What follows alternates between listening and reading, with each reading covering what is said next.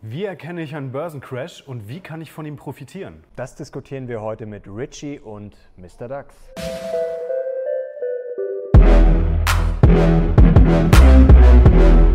Servus Leute und herzlich willkommen in unserem neuen Video. Wir sind die Mission Money, dein Kanal für mehr Geld, Motivation und Erfolg. Und wir haben uns heute zwei Schwergewichte eingeladen, um über das Streitthema schlechthin an der Börse zu diskutieren. Es ist ja immer wieder ein möglicher Crash, der uns beschäftigt und wir wollen heute klären, wie erkenne ich so einen Crash eigentlich und wie kann ich vielleicht sogar davon profitieren. Und das wird uns heute zum einen erklären der Abteilungsleiter der Kundenbetreuung von der Börse Stuttgart. Er ist auch auf YouTube bekannt geworden mit seinem Format Frag Richie. Wir sagen herzlich willkommen, Richard Dittrich. Hallo. Und unseren zweiten Diskutanten, den werden die meisten von euch kennen. Er ist Deutschlands prominentestes Börsengesicht. Man nennt ihn deswegen auch Mr. DAX. Dirk Müller, herzlich willkommen. Servus. Servus. Steigen wir gleich mal mit dem Thema ein. Crash oder Korrektur. Beides gibt es zuhauf an der Börse. Aber wie erkenne ich denn jetzt eigentlich, ob wir uns in einem Börsencrash befinden oder nur in einer kleinen Delle einer Korrektur? Das erkennst du dann, wenn die Kurse mehr als 20 Prozent einbrechen, dann ist es ein Crash. Das Blöde ist, du erfährst es erst, wenn er schon 20 Prozent gefallen ist. Also Im Nachhinein ist es ganz einfach zu erkennen, wann hat man einen Crash. Du kannst, du kannst einen Crash nicht erkennen, bevor er passiert. Das ist wie beim Erdbeben. Du, ja. hast, äh, du hast tektonische Plattensysteme, du kannst genau beschreiben, wie die funktionieren. Du hast äh, die Spannungen, die du messen kannst. Ähm, Du merkst, wenn es anfängt zu beben. Aber kein Seismologe der Welt kann dir sagen, wann das Beben kommt. Und selbst wenn es anfängt zu beben, kann er dir nicht sagen, ob das the big one ist oder ob das bei Stärke 4 stehen bleibt. Und an der Börse ist genau das Gleiche. Wir beschreiben die Systeme, wie die funktionieren und wo sich die Spannungen aufbauen. Das können wir sehr, sehr genau beschreiben. Äh, wir beschreiben, wie stark die Spannungen bereits sind. Wir können die Beben spüren. Wir können merken, die Märkte kommen unter Druck. Aber niemand kann ja auch in dieser Phase dann sagen, das wird jetzt ein Riesencrash oder das ist eine kleine Korrektur, das ist nach Stärke 2 vorbei und erholt sich gleich wieder, geht auf neue Höchststände. Es das kannst Zeiten, du das da wären wir froh gewesen, wenn wir 20 Prozent aufgehört hätten mit dem ja. Crash, weil wir im Nachhinein festgestellt haben, hoppala, jetzt sind wir ja schon 60 Prozent vom Hoch entfernt und das ist gerade das Schwierige. Man kann sagen, ja, wir sind jetzt in einer Crash-Phase, sagen wir mal so, aber das Ende, das, der Tiefpunkt eines Crashs, häufig gibt es eine Korrektur alle hoffen und freuen und danach geht es nochmal. Gibt es da eine zeitliche Komponente, ich sag mal so ein Tagesverlust, äh, wo man sagt, okay, das ein ist Crash ein heißt 20 Prozent äh, Einbruch von den Höchstständen ist ein Crash. Genau, aber, aber die zeitliche Komponente ist dann im Endeffekt wurscht. Nein, ist nicht so wichtig. Kann sich auch lange ziehen, aber egal. Mhm. Ähm, tatsächlich, du kannst die Crash-Wahrscheinlichkeit besser einschätzen. Ja, ich sag mal, du hast Phasen, in denen es relativ ruhig ist, da kannst du diese Spannung messen und es gibt Situationen, so wie aktuell, wo ich sage, die Crash-Risiken sind deutlich ja. höher. Äh, den 2008er Crash zum Beispiel habe ich auch punktgenau vorhergesagt, äh, nicht vorhergesagt, sondern an, zu Beginn des Crashs gesagt, ach du, das passiert jetzt. Warum? Weil ich die Zusammenhänge Jahre vorher verstanden habe, wie die tektonischen Platten funktionieren, wo es gefährlich ist, wo man hinschauen muss. Ähm, die Spannungen haben sich aufgebaut, die konnten wir sehen und messen. Mhm. Und als dann die ersten ersten Kanarienvögel äh, von der Stange gefallen sind, nämlich Bear Stearns pleite gegangen ist und Anfang 2008 die ersten Strukturen geplatzt sind, war klar, wenn man die Zusammenhänge versteht, ist jetzt ein Dominostein gefallen, da ist jetzt was ins Rollen gekommen, dass, wenn kein Wunder passiert, gibt es jetzt ein Riesending. Und ich bin im Frühjahr 2008, da war der DAX bei 8000 Punkten, bin ich auf die, vor die Kameras bei NTV und habe gesagt, raus aus allem, hier kommt eine Riesennummer auf uns zu und fliegt der ganze Scheiß um die Ohren, nächstes Kursziel 6000, dann schauen wir weiter. Und da hat, hat Katja Dofel gesagt, das ist nicht dein Ernst, damit bist du nicht auf Sendung. Ich genau, damit gehen wir raus. Damit bin ich auf die Bühne. Und das war korrekt. Und ich bin aber auch danach nicht auf die Bühne und habe gesagt, oh, jedes Jahr kommt der Crash, sondern ich habe die Zusammenhänge beschrieben, habe gesagt, das sind die Gefahren, das sind die Chancen. Akut haben wir es nicht, aber beachten bitte. Und das ist ein Riesenunterschied, ob du Alarm rufst, weil die Gefahren gerade verdammt groß sind, oder ob du nur Risiken beschreibst und sagst, ah, einfach mal schreiben. Ja, oder ob du, und ja. ob du sagst, ich beschreibe Risiken, ich beschreibe Wirkmechanismen. Ein Erdbebenforscher, der die tektonischen Bewegungen unter San Francisco beschreibt und sagt, Achtung, da braut sich was zusammen, das funktioniert so und so, die Spannungen werden immer größer. Das ist kein böser Mensch, der immer mal wieder vor Erdbeben warnt, die vielleicht nie kommen, sondern das ist jemand, der die Situation erklärt. Und das ist aber kein, kein, kein Erdbebenprophet, sondern das ist ein Wissenschaftler, der aber weiß, wenn du halt da wohnst, wirst du deswegen nicht zwangsläufig sofort umziehen. Genau. Und genau das ist vielleicht der Punkt. Man kann durchaus häufig von, Erd, äh, von Erdbeben, jetzt bin ich schon in der ja. Sprache gelandet, von Crash sprechen und man muss sich bewusst sein, dass sowas definitiv wieder kommen wird. Absolut. Und ich glaube, deswegen ist es für mich wichtig, so ein Video mal zu machen. Ja. Wir haben ganz viele Investoren, die sind jetzt seit 2009, 2010, 2011 dabei, es geht immer nach oben, alle fühlen sich glücklich, schöne, heile Welt. Nur denen muss man halt klar machen, es seid euch bewusst, es kommt durchaus mal 20, 50 Prozent. Ich bin jetzt kein Crash-Prophet, aber mhm. wenn man sich die Märkte in der Vergangenheit anschaut, muss man wissen, sowas kann wiederkommen. Kann. Meine Intention ist einfach zu sagen, was ist denn die Alternative? Hätte ich, mhm. wenn ich schon vor 2,8, 2,9, 2,10 Angst hätte vor dem Crash, hätte ich dann nichts tun sollen? Hätte ich die Füße stillhalten sollen und einfach mein Geld auf dem Sparbuch vergammeln lassen und die Inflation drüber her. Gut, da bleibt jetzt nicht viel, aber die kommt jetzt langsam wieder. Oder hätte man sagen können, okay, ich kenne das Risiko, ich muss mir bewusst sein, wie viel Verlust halte ich aus. Aushalten heißt wirklich jetzt nicht, oh ja, ich kaufe nach, wenn es crasht. Das schaffen dann die wenigsten, weil man einfach dann emotional so gebeutelt ist, wenn man sieht, ich habe 50% Verluste gemacht. Dann überlegt man sich aber, ich investiere halt bloß 50% von meinem Vermögen. Die Crash-Wahrscheinlichkeit ist also für mich prozentual vom Vermögen her geringer. Habe dann noch was in der Kasse, wenn es sein muss. Aber ich kaufe halt Werte, denen ich langfristig vertraue. Breit gestreut. Das sind die Sachen, was ich wichtig finde. Wenn ich von einem Crash Angst haben muss, und da muss man Angst haben, muss einem klar sein, ich muss eine breite Streuung als Depots haben, ich muss verschiedene Assetklassen haben, ich muss versuchen zu mischen, weil alles wird nicht runtergehen. Doch. Mhm. Äh, sehe ich ja. anders. Sehe ich anders. Also für mich ist die Situation in einem Crash äh, so, wie wir ihn 2008 gesehen haben und wie ich ihn auch für die nächste Stufe erwarte. Äh, der wird heftiger werden als 2008 nach allem, was mhm. ich einschätzen kann. Und äh, es wird wie in 2008 sein, dass alles runtergeht. In 2008 ist alles eingebrochen, inklusive Edelmetalle, äh, inklusive Immobilien, inklusive, da hat die inklusive Anleihen, da hat die Streuung überhaupt nichts genutzt. Mhm. Äh, die, ähm, die Wandelanleihen haben einen Einbruch gehabt, wo dann die Profis gesagt haben, das konnte man nicht ahnen, das hat es noch nie gegeben. Doch, es gab es und es, und es war absehbar, weil in einem Liquidität Liquiditätscrash, und das war 2008 der Liquiditätscrash und der nächste wird wieder einer sein, ähm, ist das, was du brauchst, Cash. Äh, die Banken vertrauen sich nicht mehr, du bekommst über Nacht kein Geld mehr, du brauchst aber Geld, um deine Mitarbeiter zu bezahlen, um deine Kredite zu bedienen. Und wer dringend Cash braucht, der muss verkaufen, und zwar alles, was er hat. Da geht es nicht, oh, ich verkaufe nur das, weil das ist ja gut. Du verkaufst alles, was du loskriegst, weil du brauchst Cash. Und dann geht alles einen Bach runter. In den letzten beiden Nummern wie 2000 und 2008 mhm. hat sich nach wenigen Jahren wieder erholt gehabt. Zwei, drei Jahre. Ähm, kann lange dauern. Kurze Zwischenfrage, dieser Liquiditätscrash, mhm. äh, warum ist das jetzt so und war das vielleicht, warum war das vielleicht früher nicht so? Also zum Beispiel Gold gilt ja immer als sicher dann, aber mhm. wie gesagt, das ist ja jetzt auch nicht mehr wirklich zwingend der Fall. Nein, weil wie gesagt, wenn abverkauft wird, wird abverkauft. Und äh, die Crashs, oder manche Crashs der Vergangenheit waren keine Bankencrashs, sondern es waren einfach überbewertete Aktienmärkte. Da ist keine mhm. Bankenplatz zum Beispiel. Äh, 2008 war es aber so, ähm, dass es eine Kreditkrise war, dass man sich nicht mehr getraut hat, weil welche mhm. pleite gegangen sind und äh, Banken in Gefahr waren, Lehman geplatzt ist. Niemand wusste, wer ist der Nächste, der pleite geht und man traut sich nicht mehr. Das war das Problem. Also Bankenkrise und, ist der falsche Begriff gewesen. Vertrauenskrise genau. passt es besser. Keiner hat einem anderen aus dem Weg getraut. Keiner wollte über Nacht mit einer anderen Position eingehen und man musste irgendwo gucken, wo man Geld herkriegt. Mit einem mhm. Nullzins, was wir jetzt haben in Europa, wird schwer.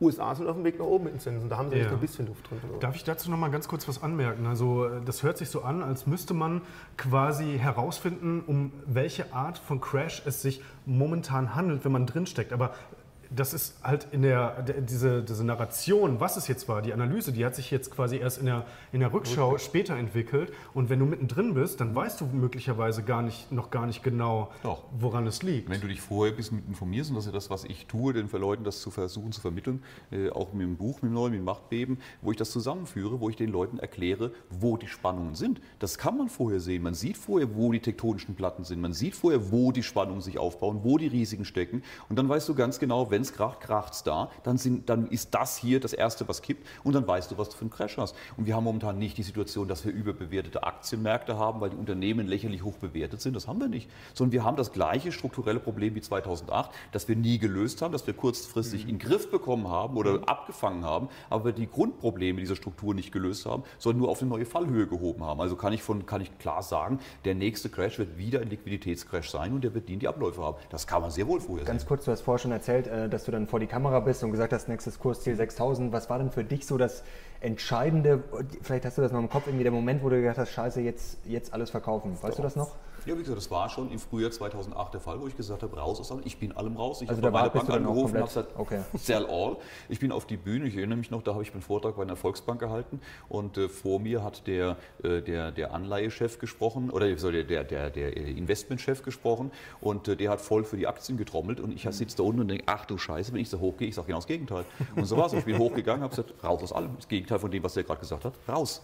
Ja, hier, uns fliegt jetzt der Laden um die Ohren, äh, haltet die Füße still, raus aus Risikopositionen. Da war ein Riesenaufruhr erstmal. Ähm, ein paar Wochen später hat die Bank angerufen und gesagt, herzlichen Dank, hätten Sie das nicht gemacht, hätten die uns die Schalter gestürmt. Ja. Liquidität ist wirklich momentan ein Problem, das man am Markt erkennen kann. Aber zu deinem Erdbebenbeispiel, mhm. wir haben einen pazifischen Feuerring und du weißt trotzdem nicht, wann es wo wie kracht. Und es kann immer noch sein, das dass dieses Liquiditätsproblem, das man durchaus erkennen kann, d'accord, noch zehn Jahre anhält. Das ist richtig. Aber die und Frage seit war, zehn Jahren deswegen nichts tun und darauf warten, das ist das Risiko, wo ich Das, sehen das, das, das, das geht durcheinander. Äh, Die Frage war ja, kann man im Vorfeld erkennen, um was für ein Crash, was für ein, um wo die Krise ging? Ja, kann man. Kann man den Zeitpunkt erahnen? Nein, kann man nicht erahnen. Das ist genau der richtige Punkt, was du sagst. Deshalb macht es keinen Sinn, jetzt über Jahre nicht investiert zu sein, weil du weißt nicht, ob er morgen passiert oder in zehn Jahren Genau. passiert. Ich bin jetzt im Moment an dem Punkt, wo ich sage, ich halte die Wahrscheinlichkeit, dass es relativ kurzfristig passiert. Im Moment ist die Wahrscheinlichkeit deutlich erhöht. Das heißt aber immer noch nicht, dass es passiert. Mhm. Das kann sich in ein paar Wochen, ein paar Monaten wieder entspannen. Es kann wieder Ruhe geben. Es kann äh, neue Entscheidungen einer US-Regierung geben, von Notenbanken geben und wir haben wieder fünf oder zehn Jahre mehr Luft. So, Luft und das heißt, für mich die Strategie ist, ähm, tatsächlich äh, so, dass ich sage, ich investiere bereits heute, bin voll investiert. Wir haben so gut wie keine Cashquote, wir sind nahezu voll investiert in Aktien und zwar in welche, die aus meiner Sicht die besten sind und auch nach jeder Krise noch gebraucht werden. Das darf man nie vergessen. Ein Crash ist ja nichts Schlimmes, der gehört zu unserer Welt dazu. Ähm, Ein Crash ist wie so ein Herbststurm, der sorgt dafür, dass faule Äste abfallen, dass Strukturen zerstört werden, die nicht funktionieren und Platz schaffen für neue. Crashs bzw. Rezessionen sind vollkommen normal. Nur es wird uns immer verkauft, als wäre das was Böses, Schlimmes. Es ist was Geiles und für den Investor kann es nichts Geileres geben, weil wenn ich ein gutes Unternehmen, das in zehn Jahren auch noch ein gutes Unternehmen ist und die Welt voranbringt, wenn ich das heute plötzlich zum halben Preis bekomme oder noch niedriger, ja, wie geil kann es denn werden? Das sah beim Ja, Crash ist auch. geil, äh, ist aber, also wenn du das wirklich mit so einem Herbststurm vergleichst, wo mal ein paar Äste weggefickt werden, aber ist ja blöd, wenn die Äste dann bei dir auf den, auf den Dreier BMW krachen, oder? Ja, das deshalb muss, ja auch keinen Spaß. deshalb muss er vor in die Garage fahren. Ne? Der, wann baute Noah seine Arche? Vor dem Regen, Freunde, vor dem Regen, nicht hinterher.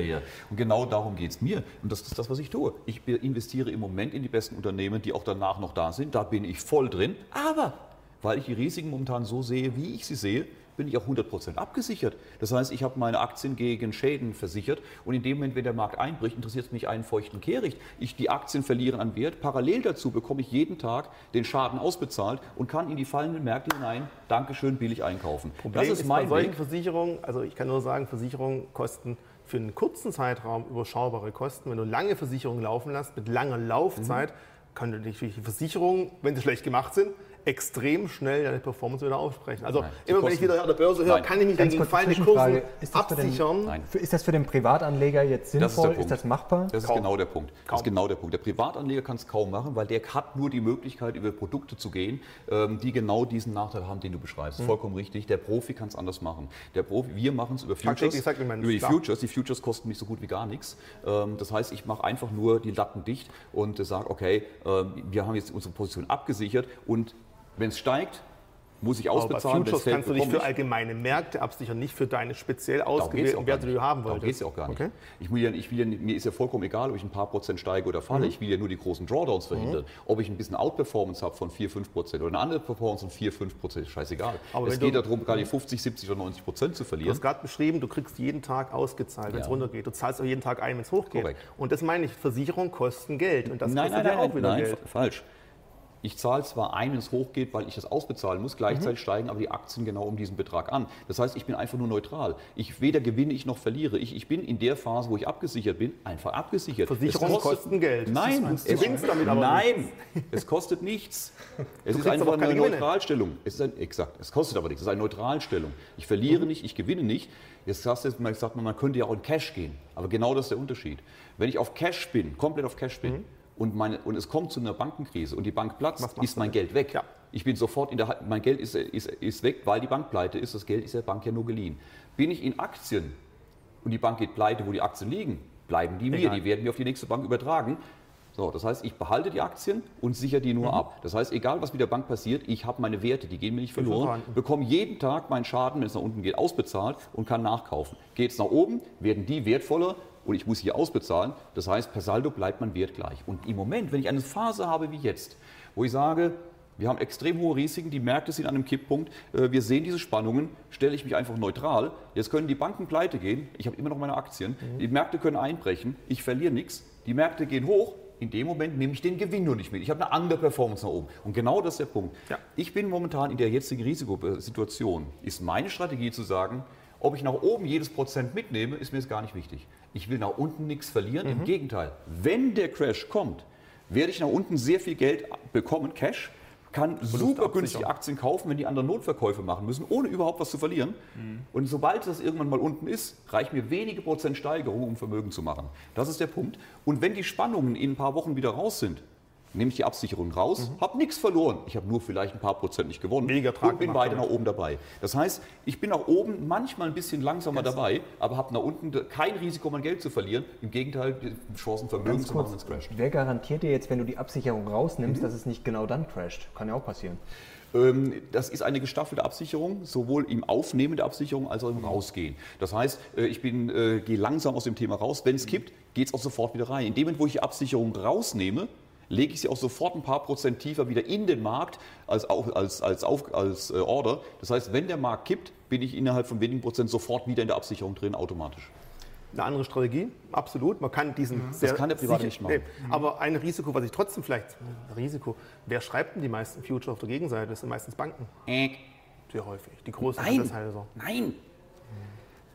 Oh, ja, Termin, dazu müssen wir uns anschauen, wie, äh, wie Terminmärkte funktionieren, mhm. ähm, wie diese, wie diese ähm, Future-Börsen funktionieren. Dort hast du eben nicht die Deutsche Bank als Kontrahent oder Goldman Sachs als Kontrahent, sondern du hast einen sogenannten zentralen Kontrahenten. Zentraler Kontrahent heißt, dass äh, die Börse selbst mein Handelspartner ist. Ich mhm. mache das Geschäft mit der, mit der Börse, die ist mein Handelspartner. Goldman Sachs macht sein Geschäft mhm. nicht mit mir, sondern mit der Börse. Jeder Einzelne macht es mit der Börse. Das heißt, jetzt muss man sagen, oh, die Börse hat ja ein Wahnsinnsrisiko. Tatsächlich ist es ja insgesamt neutral. Wenn jetzt die Märkte sich bewegen, kommt der eine in Gewinn, der andere in Verlust. Und die Börse fordert von jedem Teilnehmer jeden Abend den Ausgleich der Gewinne und Verluste. Es wird jeden Abend mhm. Cash ausgeglichen, aufs Konto überwiesen. Und wenn die Börsen hektisch werden, sogar innerhalb von wenigen Stunden, wird es ausgeglichen. Das heißt, du hast kein Kontrahentenrisiko, dass hier eine Bank ausfällt und deine ganzen Gewinne, die du über zwei Monate mit denen angesammelt hast, plötzlich nie ausbezahlt werden. Sonst wird jeden Abend abgerechnet. Du hast nur das Risiko im schlimmsten Fall von ein paar Stunden dazwischen. Und damit lebe ich. Sagen wir mal, Dirk, du hast recht und wir kommen in einen Liquiditätscrash. Du hast mhm. vorhin angesprochen, Richie, dass du äh, darauf setzen würdest, eine, eine, wirklich breite Streuung über diverse Assetklassen ähm, aufzubauen. Ist das denn jetzt äh, wirklich die richtige Strategie? Vor allem auch, also was wichtig ist, mhm. die Strategie, die ich jetzt hier vorschlage, ist die, ja. die ein Privatmensch selber nachbauen kann. Was okay. du da tust, natürlich was, was ein privater da, da, wenn er das Vermögen hätte, um das zu tun, ist er für mich kein Privater mehr. Bevor der Privatmensch überhaupt, der Privatinvestor so einen Schritt geht, soll sich grundsätzlich mal überlegen, wie lange kann er auf sein Geld verzichten. Eine ganz mhm. alte Geschichte. Theoretisches mhm. Börsengeschäft relativ einfach. Du musst einfach einen Zeitraum anlegen, wo du sagst, in dem Zeitraum kann ich relativ einfach auf mein Geld verzichten. Ich nehme alle Downs mit, ich nehme alle Up mit. Auch wenn es hoch geht, bin ich voll dabei und muss nicht vielleicht Prämien zahlen, weil ich mich gegen einen fallenden Markt abgesichert habe, dann nehme ich alles mit. Dafür muss man aber auch bewusst sein, wenn es runtergeht, nehme ich vielleicht auch mal volle 40, 50, 60 Prozent Verlust mit. Ein Privatanleger ist ja normalerweise so aufgestellt, dass er nicht am Anfang seines Lebens 10.000 Euro hat, die legt er an und fertig, sondern der investiert ja immer wieder. Und wenn er das tut, und jetzt fängt es schwierig an, äh, an, zu werden, wenn nämlich der Markt fällt, muss man so konsequent sein und dabei bleiben. Und dann sind wirklich die Investoren die erfolgreichsten, die vielleicht irgendeinen langweiligen Sparvertrag haben und sie nach fünf Jahren wieder draufschauen und in der ganzen Downphase auch weiter gekauft haben. Sie wissen nie, ob sie zum günstigsten oder kommt ein günstiger Preis. Das kann also man nicht. Klassischer wissen. Sparplan. Ganz einfach. klassisch in so einer Phase. Man muss dann wirklich das Ganze vielleicht aussitzen, weil nur so kann man auch zu günstigen Preisen kontinuierlich einsteigen. Weil wenn man sagt, ich warte auf den tiefsten Punkt, den kennt man nicht. Also Im Nachhinein ist es einfach. Also würdest du jetzt sagen, verkaufen ist nie eine Option, weil du hast ja vorher gesagt, ja, äh, wenn man wirklich raus, eindeutig der ähm, Meinung ist und die Marktmeinung ist so entscheidend. Wenn man mhm. eindeutig der Meinung ist, ich glaube, ich habe jetzt nach unten noch trotz allem, auch wenn wir schon 20 Prozent haben, aufgrund, ich sehe, wir haben Liquiditätsprobleme, ich habe Angst, dass da noch mehr kommt und ich möchte jetzt aussteigen, kann man das tun. Aber nicht crash, ich steige aus, sondern aus einem gewissen Grund. Man, diese Marktmeinung, das, das finde ich jetzt spannend, weil kann man das dem äh, Privatanleger eigentlich zutrauen, dass er sich valide so eine Marktmeinung bilden kann? Weil in einer Crashphase, da ist es ja so, Hektisch. die Medien sind voll von negativen Meldungen. In der Tagesschau wird jeden ja. Abend der Weltuntergang verkündigt und man, also kann man, man, kann man da wirklich so kühl bleiben? Das ist schwierig. Also, also erstmal zu dem Punkt des, des, Durchsitzens dieser Krisen und Aussitzen. Ähm, für einen jungen Mann äh, durchaus legitim, das so zu sehen. Ähm, äh, ein bisschen, wenn wir ein bisschen in die Geschichte schauen, kann das durchaus ein gefährlicher Ratschlag sein. Ich bin Japan schon wiederkommen. Doch, auch, auch ja, Japan. Dezentral, nicht in ein Land, breit gestreut. In den letzten, In den letzten Jahren äh, war das so, dass die Crash sich nach wenigen Jahren wieder erholt ja. hatten. Mhm. Es war in den äh, Ende der 80er Jahre in Japan nicht der Fall. Wer damals investiert war, wir sind heute 30 Jahre später noch bei der Hälfte des ja. Wertes, Inflation nicht gerechnet. Das heißt, wer damals in den Aktienmärkten war, den Crash ausgesetzt hat und äh, ausgesessen hat und gesagt hat, es erholt sich wieder, äh, der wird es Zeit, der wird es nicht mehr erleben. Der wird ins Grab gehen und immer noch einen Großteil seines Geldes verloren Absolut haben. Richtig. Wobei man sagen muss, wer hat 1900, jetzt 100 Prozent nur in Japan wer, investiert, gibt es vielleicht, aber Wer ja. 1929 äh, in den Aktienmärkten war, in den USA oder irgendwo anders äh, in, in, Europa, ähm, der hat 30 Jahre gebraucht, bis er die Kurse wiedergesehen hat. Äh, und viele haben das nicht mehr erlebt. Und ich möchte keinem Anleger sagen müssen irgendwann, ähm, das kommt schon wieder, Sie sind ja noch jung. Ähm, deshalb wenn man der Meinung ist, es erholt sich schnell wieder, es wird kein großer Crash, sondern nur eine kurze Bereinigung, ist das easy. Ähm, ich bin der Meinung, dass das, was kommt, schlimmer ist als 2008 und eher Richtung 1929 kommt mit einer Wirtschaftskrise, mit, zwei, mit gut äh, zwei Jahren äh, schwerer Wirtschaftskrise weltweit, mit allen Verwerfungen, die damit einhergehen. Die Nachricht dreht sich die weltweit, sind wir uns vollkommen einig. Aber es kann durchaus sein, dass wenn es zu einer so schweren Verwerfung kommt und die nachhaltiger ist als 2008 sie war, ähm, und auch schlimmer als 2000, wo es mehr eine Börsenkrise mhm. war als eine Wirtschaftskrise war, dass die Menschen danach auch über viele Jahre sagen, das Unternehmen macht zwar wieder Gewinn, aber Aktien sind ja so gefährlich, ich gestehe dem kein Kurs-Gewinn-Verhältnis von 20 mehr zu, sondern vielleicht nur für 5. Das heißt, die Aktien werden diesen, diesen hohen Kurse gar nicht mehr erreichen mhm. und das über viele Jahre. Das kann passieren. Deshalb das muss nicht passieren, mhm. aber ist, für mich ist es ganz, ganz wichtig, weil das ist gefährlich, den Menschen zu sagen, ach, ihr müsst euch keine Gedanken machen, jeder Crash erholt sich in ein paar Jahren, wir nur aussitzen. Warum ist es gefährlich? Wir reden hier nicht über den Spaß, wir reden nicht über Zocken mal ein. Wir reden darüber, dass es über die Altersvorsorge von Menschen geht und die, wenn sie auf den Rat hören und wir irren uns damit, dass sich wieder erholt, ist die Kohle weg. Und dann steht bei uns einer vor der Tür und sagt, wegen Ihnen hat sich mein Mann aufgehängt. Viel Spaß. Deshalb das will ich nicht erleben und deshalb sage ich nicht, Freunde, jeden Crash könnt ihr einfach aussitzen, mhm. sondern ich sage, normale Börsenverwerfungen, definitiv, kann man so machen. Ich sehe die Situation jetzt so gefährlich, dass ich diesen Rat nicht geben kann, sondern sage, entweder geht's raus, wartet, im Moment mhm. halte ich für Liquidität, zumindest für die nächsten Monate mal für eine gute Geschichte. Mhm. Wie gesagt, ich habe meinen Fonds deshalb so aufgelegt, weil ich sage, das ist für mich die einzige Situation, wie ich es machen kann, wie ich es vernünftig lösen kann. Ich kann es als Privater auch nicht, deshalb habe ich es institutionalisiert, können sich andere beteiligen, mhm. aber nur, wenn sie es genauso sehen. Ich sage auch den Anlegern, äh, die sagen, Mensch, ich mache bei Ihnen mit, sage ich, Freunde, Gerne, aber nur, wenn ihr euch genau angeschaut habt, was wir machen, welche Nachteile es hat, dass wir nach oben nicht steil voll dabei sind, dass wir auch nach oben durchaus gebremst unterwegs sind. Wenn ihr das mitgeht, wenn ihr die Situation so seht, seid ihr mir willkommen. Ansonsten nicht. Sucht euch was anderes, ihr seid bei mir nicht richtig. Das ist, wer das so sieht, der kann das hier so fahren und ähm, so mache ich es für mich. Und ich sage für mich, ich habe nichts anderes gefunden, wie ich es lösen mhm. kann für mich. Alles andere ist immer die Frage, ja, was kann der Private machen? Ich sage, nichts. Der ist halt, der ist der Mops. Entweder macht das so oder baut es für sich ähnlich nach oder sucht sich was anderes. Aber wenn meine Einstellung, Einschätzung der Markte richtig ist, wird er damit der Mops sein. Und das ist vielleicht wichtig, dass das die Anleger ist, wissen, was ja, sie kaufen. Ob es bei einer Aktie ist, mhm. ob es ein einfacher ETF ist oder ein aktiv gemanagter Fonds. Wenn die Leute wissen, absolut. nach oben wird es nicht die Rakete sein ja. und jammert nicht nach einem Jahr, dass Exakt. ich halt 10% weniger als den Markt Exakt. gemacht habe. Das kommt wahrscheinlich oft genug vor bei dir. Nein, Wenn die Leute halt verwöhnt sind vielleicht, dann verstehen sie es zum Glück. Das ist gut. Es kommt erst, die richtigen nee, Anleger es kommt nicht vor. Es kommt erstens kommt es nicht vor, dass es äh, wir haben wir haben als wir gestartet haben 2004, äh, 2015 äh, haben wir auf einem sehr hohen Niveau gestartet. Die Märkte kamen runter, die Absicherungen haben uns geholfen. Wir haben 14 Outperform wir haben 14 Prozent Outperformance gehabt. Ähm, danach kam eine Phase, wo wir aus dem Markt rausgegangen sind. Vor der Trump-Wahl war mir zu riskant. Bin aus dem Markt rausgegangen. Äh, es, der Markt ging steil durch die US-Aktien, äh, durch die, vor allem die US-Banken. Wir haben die Banken nicht und wir waren abgesichert. Das heißt, wir haben diese Performance nach oben nicht mitgenommen, haben da ein kleines Zeitfenster von ähm, ja, fast ein halbes Jahr gehabt, wo wir hinter dem Das ist schwer wieder aufzuholen einfach. Jetzt seit Anfang 2017 bis jetzt haben wir den Markt massiv outperformed, sind weit besser als der Gesamtmarkt, äh, sind weit besser als unsere Mitbewerber und per Gesamtrechnung sind wir immer noch deutlich besser als der DAX. Also von daher, es ist nicht, dass wir Schlechtes liefern, wir sind auch im Plus. Ja, und wer bei uns, äh, auch zum Vergleichsindex, äh, wer das tut, was du vorhin auch gesagt hast, jeden Monat zu investieren, wer das bei uns gemacht hat, so wie ich es empfohlen habe, mhm. jeden Monat die gleiche Summe zu investieren, der liegt heute 9% vorne. Hätte er in den MSCI World, also in unseren Vergleichsindex mhm. direkt investiert, ohne all, der hat gar keine Gebühren, gar nichts, sondern direkt da rein, dann hat er nicht 9%, sondern 11,5% plus. Ein bisschen mehr, aber mit dem vollen Risiko, dass er, wenn er absäuft, auf 50, 70 oder 90 Prozent verliert und bei mir gut geschlafen an hat, bei der Hälfte der Volatilität. An wie vielen Tagen bist du im Schnitt gegen fallende Märkte abgesichert? Oder andersrum, an wie vielen mhm. Tagen machst du bei steigenden Märkten keinen Gewinn? Das kannst du so Ganz nicht grob. sagen. Nee, kannst, kann ich so nicht sagen. Ich bin jetzt seit ein paar Monaten abgesichert, weil die Situation so ist. Und wir haben den Vorteil, dass wir trotzdem steigen. Warum? Weil unsere Aktienauswahl so gut ist, dass die besser laufen Als als, der ETF, Gesamtmarkt. Von daher haben wir eine ja. leichten Aufwärtsbewegung, obwohl wir abgesichert sind, der Markt fällt und wir steigen leicht an. Äh, schöne Geschichte. Äh, aber kann doch mal andersrum. Da geht es ein paar Prozent hoch oder runter. Das ist nicht wichtig. Ähm, tatsächlich in der Phase, wo wir jetzt sind, ganz aktuell, haben wir eine gefährliche Situation. Wir sehen, dass sämtliche Weltmärkte momentan unter Druck sind. Sämtliche Aktienmärkte der Welt sind massiv unter Druck. Die Chinesen saufen richtig ab. Die einzigen, die stark sind, sind die Amerikaner. Warum? Weil die Amerikaner ihre Aktienrückkäufe machen, weil die Unternehmen ihre eigenen Aktien kaufen. Alle anderen Marktteilnehmer, die Profis verkaufen ab, die, die, die Vorstände verkaufen ab. Und wenn alle verkaufen, wenn die Profis, wenn die Unternehmenschefs ihre eigenen Aktien verkaufen, dann bin ich noch nicht wahnsinnig und gehe hier all in den Markt rein. Ganz kurz, äh, du hast vorher gesagt, ein Crash kann Ja. geil sein. Jetzt stellen wir uns mal vor, der Markt crasht jetzt um 20 Prozent. Dann denke ich mir erstmal, okay, ist vielleicht Na eine ja, Chance äh, oder vielleicht selbst um Fängt der 30 Crash Prozent. jetzt wird es besser.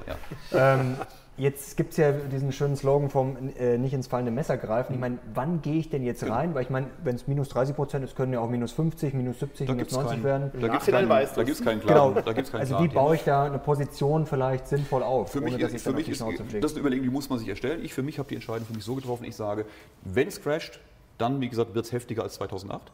Äh, wir hatten 2008, äh, 2002 und 1929 nämlich die großen Dinge. Das eine waren 50 Prozent, das andere waren 75 Prozent, das andere waren 90 Prozent. Das heißt, ich sage, das, was kommt, wird irgendwo zwischen 50 und 90 Prozent liegen. Irgendwo dazwischen ist, ist, ist dieser Crash, den ich erwarte. Wo auch immer. So, also kann ich nur sagen, ich fange mal bei 50 Prozent an, mit den ersten 20 Prozent reinzugehen. Äh, bei 70, 75 Prozent gehe ich mit den nächsten 30 Prozent rein und dann warte ich mal und spätestens bei 80, 90, da ist dann eh schon egal, dann all in mit der, Rest, mit der restlichen Hälfte. Wenn es aber dann stehen bleibt bei minus 50 Prozent, überlegen wir, was wir gerade reden, bei minus 50 Prozent und es geht wieder hoch, dann gehe ich halt da mit dem Rest Wenn wir rein. kurz rechnen, wenn du bei minus 50 Prozent reingehst und dann laufen wir bei minus 75 aus, dann hat man ja schon wieder die Hälfte Hälfte verloren. verloren. Uiuiui. Und was zumindest das Schlimme ist wirklich. Das- das was- tut aber auch dann wieder also richtig weh, Grundsätzlich, ne? das Schlimme ist, was man wirklich. Wieso? Die Absicherung sind immer noch da. Auf die, auf die sind ja auch wieder die Absicherung da. Das Schlimme ist wirklich, was viele Leute auch nicht ganz sehen. Im Jahr gesehen haben wir vielleicht zehn Tage, wo es richtig rappelt nach oben. Ja. Und wenn man halt immer nur teilweise investiert ist, hat man halt das Risiko. Das ist immer, also alles, was wir gerade diskutieren, deine ist die Investition hat Wahrscheinlichkeit geringer, also. Genau. Also wir können nicht hundertprozentig sagen, ich traue es mich zu. Du darfst es, du hast keine Compliance im Nacken. Ich traue nicht zu, was der beste Weg ist. Aber ich kann einfach nur sagen, wenn man halt genau das, was du ansprechen wolltest, wenn ich halt in den zehn Tagen, die gut laufen, einfach nicht drin bin, weil ich einfach Angst habe, dann verpasse ich einfach rechtzeitig wieder den Aufweg. Häufig ist es so, wenn ich die zehn Tage nicht habe, habe ich keine Performance, habe ich die zehn Tage mitgemacht, habe ich eine Performance von 8, 9 Prozent, je nachdem, wie der Index ist. Aber wir sehen jetzt zum Beispiel genau, was ich vorhin beschrieben habe mit dem Aber das sind die, nee, ich, ich weiß, was du meinst, ich kenne diese Statistik aus, aber das- sind ja die, die Aufschwungphasen. Aber wir reden ja jetzt über die vielleicht äh, 12, 18 Monate, wo es dann mal richtig bam Aber nach wann unten ist geht. dieses Bam nach unten zu Ende, wann geht es wieder nach oben? Ja, wenn du die Und das nicht ist schwierig. weißt du, du kannst nach oben hin, machst du vielleicht die Gewinne mit, aber mit dem einen Schlag nach unten ist deine ganze Performance-Marge, kriegst du vielleicht nie wieder. Äh, deshalb, ähm, es macht durchaus Sinn, äh, diese Regelmäßigkeit einzusparen Hm. und, und, und reinzugehen. Das macht unglaublich viel aus. Ja. Ähm, Nochmal, wie gesagt, ich brauche auch nicht zu jeder Zeit die Absicherung. Äh, wenn wir eine Marktkorrektur eine deutlich hinter uns haben und ich merke, okay, das hat sich jetzt ausgekotzt, dann muss ich die nächsten Monate oder Jahre auch keine Absicherung haben. Dann kann ich sagen, so, jetzt Schleusen auf, jetzt haben wir Spaß dran, äh, legen unten nochmal Absicherung, eine Notabsicherung rein äh, für den Fall das, aber ansonsten viel Spaß, jetzt, jetzt gehen wir steil. Äh, das heißt, es ist, es ist ja kein, kein absolut äh, stures System zu sagen, so, wir haben irgendwie immer abgesichert, wir verdienen nichts, aber wir verlieren noch nichts, der Bullshit. Es gleich lassen. Äh, klar. Und vollkommen richtig, es gibt nicht das perfekte System. Ja? Das, was ich mache und so wie ich es für mich tue und andere sich beteiligen können, so sie möchten, ist für diejenigen, die die Risiken so einschätzen, wie ich es tue und die diese Strategie für sinnvoll halten. Wir haben große Investoren, wir haben sogar einen Dachfonds, der bei uns investiert ist, wir haben äh, große Profis, die bei uns investiert sind, sehr, sehr viele Privatanleger und die wissen genau, was wir tun und sagen, wir wollen es genau so haben. Wir haben es verstanden, wir haben die gleiche Sichtweise und so wollen wir es und so klappt das auch zusammen. Aber ich bin nicht missionarisch, das muss jeder so machen. Ich sage, Leute, sucht euch eure Möglichkeiten. Ich zeige euch, wenn ihr mich fragt, und das tut ihr ja, dann erkläre ich euch, wie ich es mache. Alles andere aus meiner Sicht kann man machen, wird dann halt kacke. Was mich nur interessieren würde, es äh, geistert ja auch mal viel durch die Welt. Buffett hält Cash und Ja. Cash aufbauen, Cash halten und so weiter und so fort.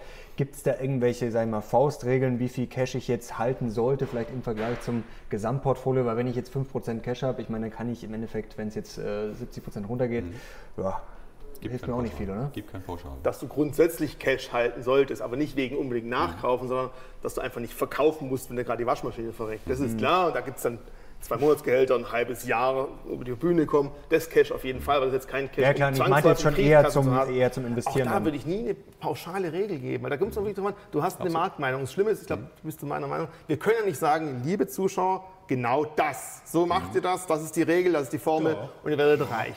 Nein, also ich glaube, es es wird, und deswegen muss sich jeder selber ein bisschen im Klaren sein und wenn ihr jetzt sagt, Mensch, die Argumente von Dirk, die klingen logisch. Ich hab, also, dass ein Crash näher ist, als dass die Distanz zu groß ist, glaube ich auch. Wenn man das glaubt, dann musst du halt deine Position im Cash auf 20, 30 Prozent ausbauen. Das würde ich genau so sagen. Wer das so nicht mitgehen will und sagt, naja, komm, Müller, wer weiß und so weiter, und, äh, aber ich will jetzt auch noch nicht richtig voll in den Markt rein. Ich würde in der jetzigen heißen Situation, da wo wir stehen, würde ich auf keinen Fall empfehlen, wenn einer jetzt Geld auf dem Konto liegen hat oder auf dem Tagesgeld liegen hat, ähm, dem jetzt zu sagen, jetzt musst du all in die Märkte reingehen, investiere dein Geld jetzt. Halte ich für sehr, sehr gefährlich.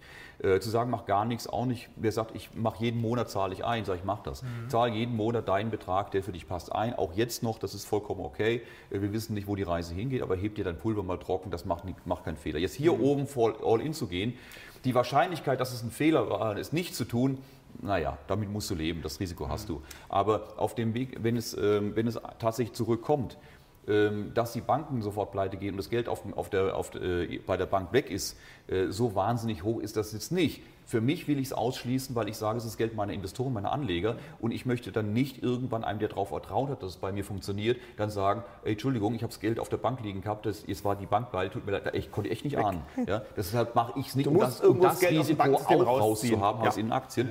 Der Private sagt sich vielleicht, naja, bis so meine Volksbank hebt, das lasse ich da noch liegen und äh, kauft dann ein, wenn es zurückkommt. Und ich glaube, das ist jetzt auf einen ganz wichtigen Punkt. Ähm, wir müssen für die Anleger ganz, ganz klar unterscheiden.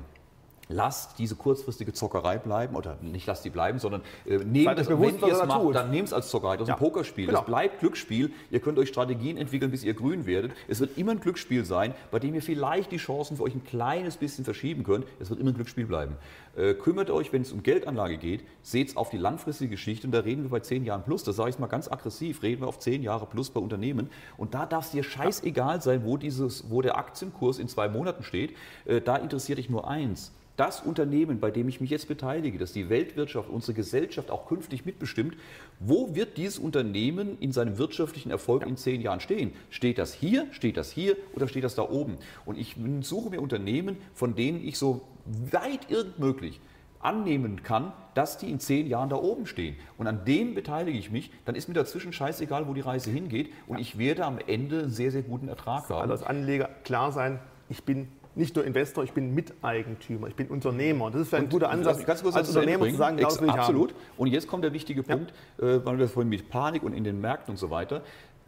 Interessanterweise, wenn es es hier heute heißt, wir sind hier in München, wenn hier in der Zeitung steht, morgen hier äh, Saturn äh, Elektronikmarkt, gibt es alle Artikel zum halben Preis, kannst dir vorstellen, was da morgen los ist auf dem Parkplatz. Halligalli. Wenn es an der Börse heißt, die geilsten Unternehmen der Welt gibt es zum halben Preis, rennen alle weg und verkaufen ihre auch noch. Ja, aber so wird es ja nicht angekündigt, sind- sondern da. Ja, wir sind, nee, doch, das ist aber, doch, das ist nee, genau so, so wird es ja nicht. doch. In den Medien wird es ja immer Ja. dann äh, negativ. Wollen die ne? Medien Scheiße bauen. aber, Arbeits- aber würden die Medien es auch nicht ausdrücken, die, Medien, sagen, würden die Medien sagen, ey, wie geil ist das, Leute? Ihr kriegt hier jetzt ein Apple zum halben Jetzt Preis von dem, was es noch vor kurzem gekostet hat. Wie geil ist denn die Nummer? Aber das ist, weil die mal wenigstens das so verstehen. Also, das ist so. genau. Und, und deshalb den Leuten, das ist der wichtige Punkt für mich, den Leuten zu sagen, Achtung, sucht euch heute schon, jetzt wo es da oben ist, hier müsst ihr nicht all in gehen, da könnt ihr ein bisschen reinkleckern, aber bitte nicht mehr. Aber sucht euch jetzt schon diese Unternehmen, die ihr mal haben wollt, wenn es sie mal echt günstig gibt, macht euch den Zettel, sagt, Schöne die, die will ich haben. Und dann, wenn es crasht, wenn alle hysterisch werden, wenn die Medien sich überschlagen, die Welt geht unter, das war's, wir werden in die Steinzeit zurückversetzt, dann zu sagen, so Freunde, jetzt gibt es die Apple zum halben Preis, wird es in zehn Jahren noch Smartphones geben? Hm, ich kaufe mir mal ein paar Apple. Dann schlag zu. Ja, Leute, ich, äh, muss hier nochmal ganz kurz eine Lanze für die Medien brechen, weil äh, ich sag mal, das hat auch seinen Grund, dass die Berichterstattung dann so gepolt ist in, in solche Crashphasen, wie sie dann einfach ist. Also dann wird berichtet, es sind äh, so und so viele Milliarden Börsenkapital vernichtet worden, so und so viele Arbeitsplätze sind äh, flöten gegangen, äh, die Gewinne sind eingebrochen und so weiter. Also es wird immer gesagt, was ist.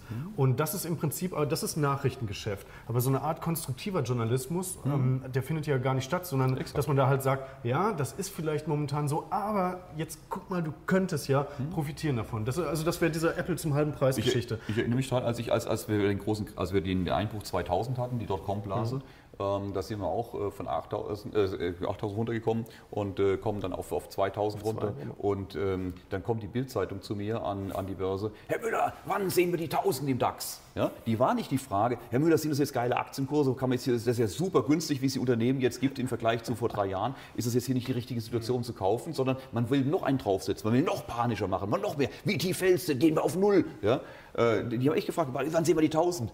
Dann habe ich gesagt, Freunde der Nacht, wir sind jetzt von 8000 auf 2000 gefallen. Das sind 6000 Punkte. Ich kann euch auf jeden Fall garantieren, wir fallen nicht nochmal 6000 Punkte. Da wären wir im Negativ, das geht nicht. Äh, wer hier nicht kauft, der wird sich in wenigen Jahren den Kopf an die Wand schlagen, wie er so blöd sein konnte, weil die Chance kriegt er so schnell nicht wieder. Hm. Oh, das wollten die aber nicht hören. Die wollten ja nochmal einen draufsetzen, die wollten ja nochmal negativ. Das heißt, die Meldung kam nicht groß. Da kommt, oh, das verfällt und alle Aktien gehen auf Null. Gut, kurz davor war auch die Meldung, neuer Markt macht Hausfrauen zu Millionären. Das war dann bei 8000 ja, das Meine ich. Das war die andere Das meine ich. Aber ich glaube, ohne, jetzt muss man vielleicht auch mal sagen, ohne Medien wird es natürlich für die Leute unglaublich schwierig, überhaupt einen Überblick zu verschaffen. Und wie jedes Buch, das ich lese, wie jeden Artikel, den ich lese, ja. ich muss selber auch den Kopf anschalten. Denken könnt ihr Emotionen für mich nicht. Ihr könnt Nachrichten, Informationen liefern. Man kann versuchen, Wege zu zeigen. Und jeder Leser muss halt auch in der Lage und willig Absolut. sein, daraus was zu machen und seine Meinung zu bilden. Und deshalb ist es ja ganz, ganz wichtig für den Anleger, dass er sich jetzt in ruhigen Phasen, wo wir sind, emotionslos. jetzt emotionslos schlau macht, seine Gedanken sortiert, sagt, wenn so ein Crash mal kommt, was mache ich denn dann? Wie profitiere ich denn davon? Wie ist meine Strategie? Und wenn alle hysterisch sind und den Tunnelblick kriegen, dann ganz cool seinen Stiefel durchzuziehen, sein Investment durchzuziehen und dann hinterher davon profitieren. Denn in der Situation hast du die Möglichkeit nicht. Das wirklich? Ja, emotional wird es schwer. Ja gut, jetzt kannst du sagen, es schafft ja eh keiner, dann lasst es bleiben. Dann geht halt ein Bach runter, dann ist euer Geld halt weg, dann ist es euer Problem. Oder du sagst, wenn ihr es wollt, das könnt ihr machen, macht ja, ja, Fatalistisch zu sagen, schafft doch eh keiner, so, dann schalten wir doch ab. Was machen wir die Sendung.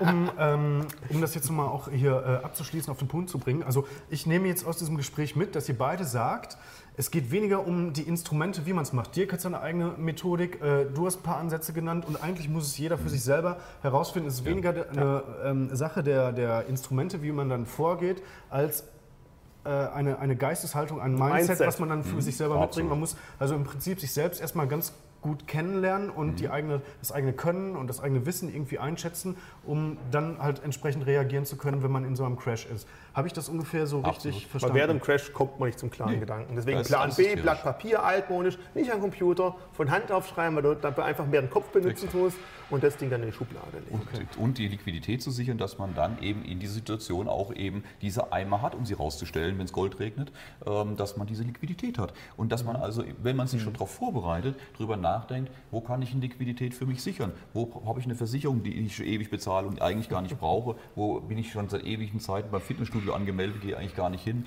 Ähm, wo, kann ich denn, wo kann ich denn langfristige Verpflichtungen, die ich habe, mal verkürzen, dass ich, wenn es mal heiß wird, schneller rauskomme? Oder all diese Dinge mehr, wo kann ich mir meinen Puffer anlegen, sodass, wenn es dann zur Sache kommt, ich den kühlen Kopf habe, aber auch die Mittel, um es umzusetzen und äh, nicht dann äh, plötzlich so viel Ausgaben habe, die Einnahmen werden weniger und jetzt weiß ich zwar, ich würde gern kaufen, aber Herr Jesu Christ, wo du mhm. nicht bist. Ja? Ja. Also, ähm, wie gesagt, äh, Noah baute seine Arche vor dem Regen und nicht während des Regens und das ist ganz, ganz wichtig und dann cool durchzuziehen, das ist das Thema. Es ist kein Hexenwerk. Also Strategie, und auch, Strategie, Strategie. Und nochmal, es ist absolut kein Hexenwerk, weil darauf kannst du es ja reduzieren. Mhm. Was muss ich machen? Ich muss meine Liquidität sichern. Da versteht jeder, was alles drunter. Haltet euer Geld zusammen. Aussage, Ende. Das Zweite, ich muss mir die Unternehmen raussuchen, die so geil sind, dass ich sie, wenn es mal billig ist, haben will. So, geht los, macht euch einen Zettel, an welchen von den geilen Unternehmen, von denen ich heute schon weiß, die können es und die wird es in zehn Jahren, egal was für eine Krise kommt, auch noch geben, wollt ihr beteiligt sein. Mehr braucht ihr nicht. Das war's. Ja, Leute, schreibt mir vielleicht mal in die Kommentare, was so Wunschunternehmen sind, ja. die euch vielleicht im Moment zu teuer wären oder ihr traut euch nicht, was ihr gerne im Depot hättet. Und vor allem schreibt mir mal in die Kommentare, ob ihr schon einen Plan habt für den Crash und sagt, ja, eigentlich bin ich vorbereitet. Wie Dirk sagt, ist eine geile Sache. Ich warte nur drauf. Gibt es sicherlich auch einige. Schreibt doch mal in die Kommentare. Ja, und damit sind wir am Ende dieses wirklich sehr, sehr lebendigen Gesprächs hier angelangt. Leute, schreibt außerdem in die Kommentare, wie ihr das Ganze hier fandet. Ich glaube, das war ganz großes Kino. Vielen Dank an euch beide, hat Danke echt euch. Spaß gemacht. Und jetzt sind wir raus, macht's gut und bis bald. Wir sehen uns. Ciao. Ciao. Ciao.